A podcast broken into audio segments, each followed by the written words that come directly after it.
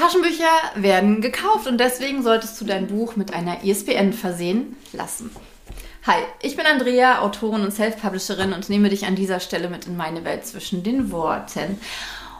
Und das ist Tag 19 der 30 Tage äh, Schreib dein Buch Challenge. Und heute möchte ich mit dir darüber reden, warum Taschenbücher wichtig sind. Denn als ich mein erstes Buch veröffentlicht habe, habe ich von allen Seiten gehört, Taschenbücher kauft sowieso niemand.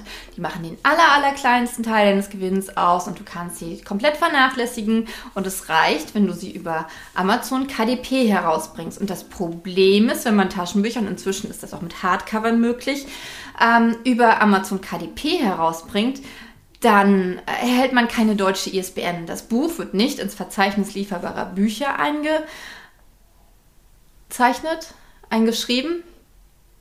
Es taucht dort nicht auf, eingetragen. Und das bedeutet, Buchhandlungen können es nicht ohne weiteres bestellen. Amazon sagt zwar, doch, doch, die können das bestellen. Ähm, Status jetzt äh, Januar 2022 ist es aber so, dass die meisten Buchhändler das gar nicht wollen. Die wollen keine von Amazon produzierten Bücher, weil die haben keinen Bock auf Amazon, weil Amazon denen die Kunden klaut. Verständlich. Nichtsdestotrotz, das ist aber auch gar nicht das, worüber ich sprechen möchte. Ich möchte darüber sprechen, dass ein Buch, was ähm, was du veröffentlicht hast, es verdient, und genauso verdienst du es, dass in jedem Buchhandel äh, jemand reingehen kann und sagen kann, ähm, ich möchte das Buch mit dieser ISBN bestellen, von dem und dem Autor, das diesen und den Titel hat. Und damit das möglich ist, hast du verschiedene Möglichkeiten. Damit das möglich ist, hast du verschiedene Möglichkeiten. Das wäre ein Wiederholungsfehler, den meine Lektorin ansprechen würde. Ähm, genau, du kannst einmal, äh, und das machen die meisten, und das ist auch der einfachste Weg, und inzwischen auch der Weg, den ich gehe. Du gehst über einen Vertriebsdienst, über einen Distributor wie Tolino Media, ePubli, äh, BOD. Nichts davon ist eine Empfehlung, möchte ich dazu sagen.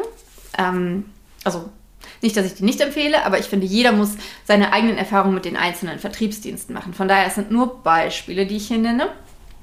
Mm. Und diese Vertriebsdienste ähm, drucken dein Buch, wenn es bestellt wird, was ziemlich cool ist, weil das heißt, du musst keine Auflage drucken und verschicken es dann an den, der es bestellt hat.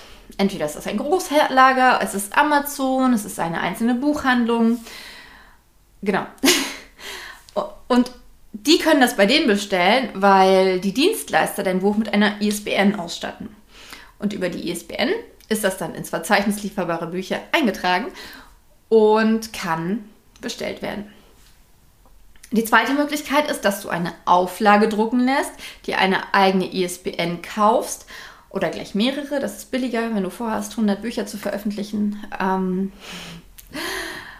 und das Buch selbst ins Verzeichnis lieferbarer Bücher einträgst. Das ist mit Kosten verbunden und mit einer Menge Aufwand, weil die ja dann direkt bei dir bestellen, die Buchhändler oder auch wer auch immer das Buch bestellt und du bist dann dafür verantwortlich, dass die Bücher versendet werden.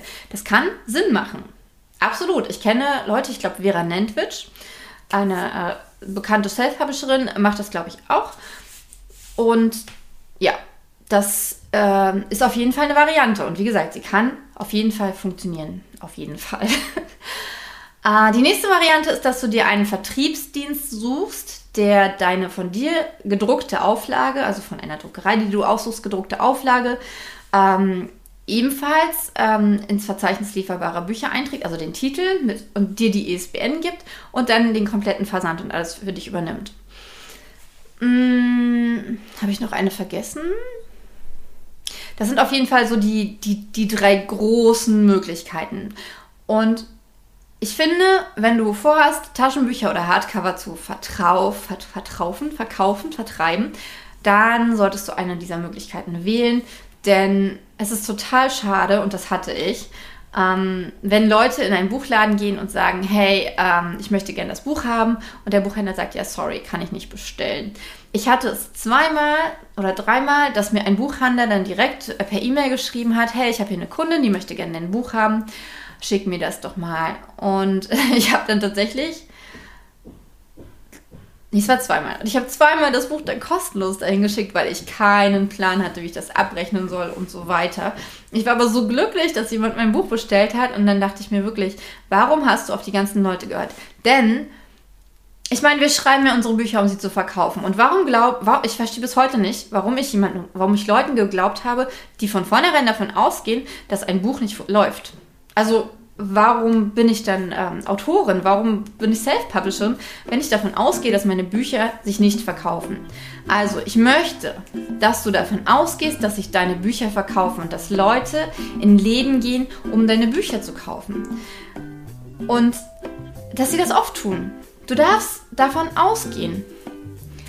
Genau. Das war der Abschlusssatz. Wenn du dazu Fragen hast, dann äh, kommentier gern unter diesem äh, Video.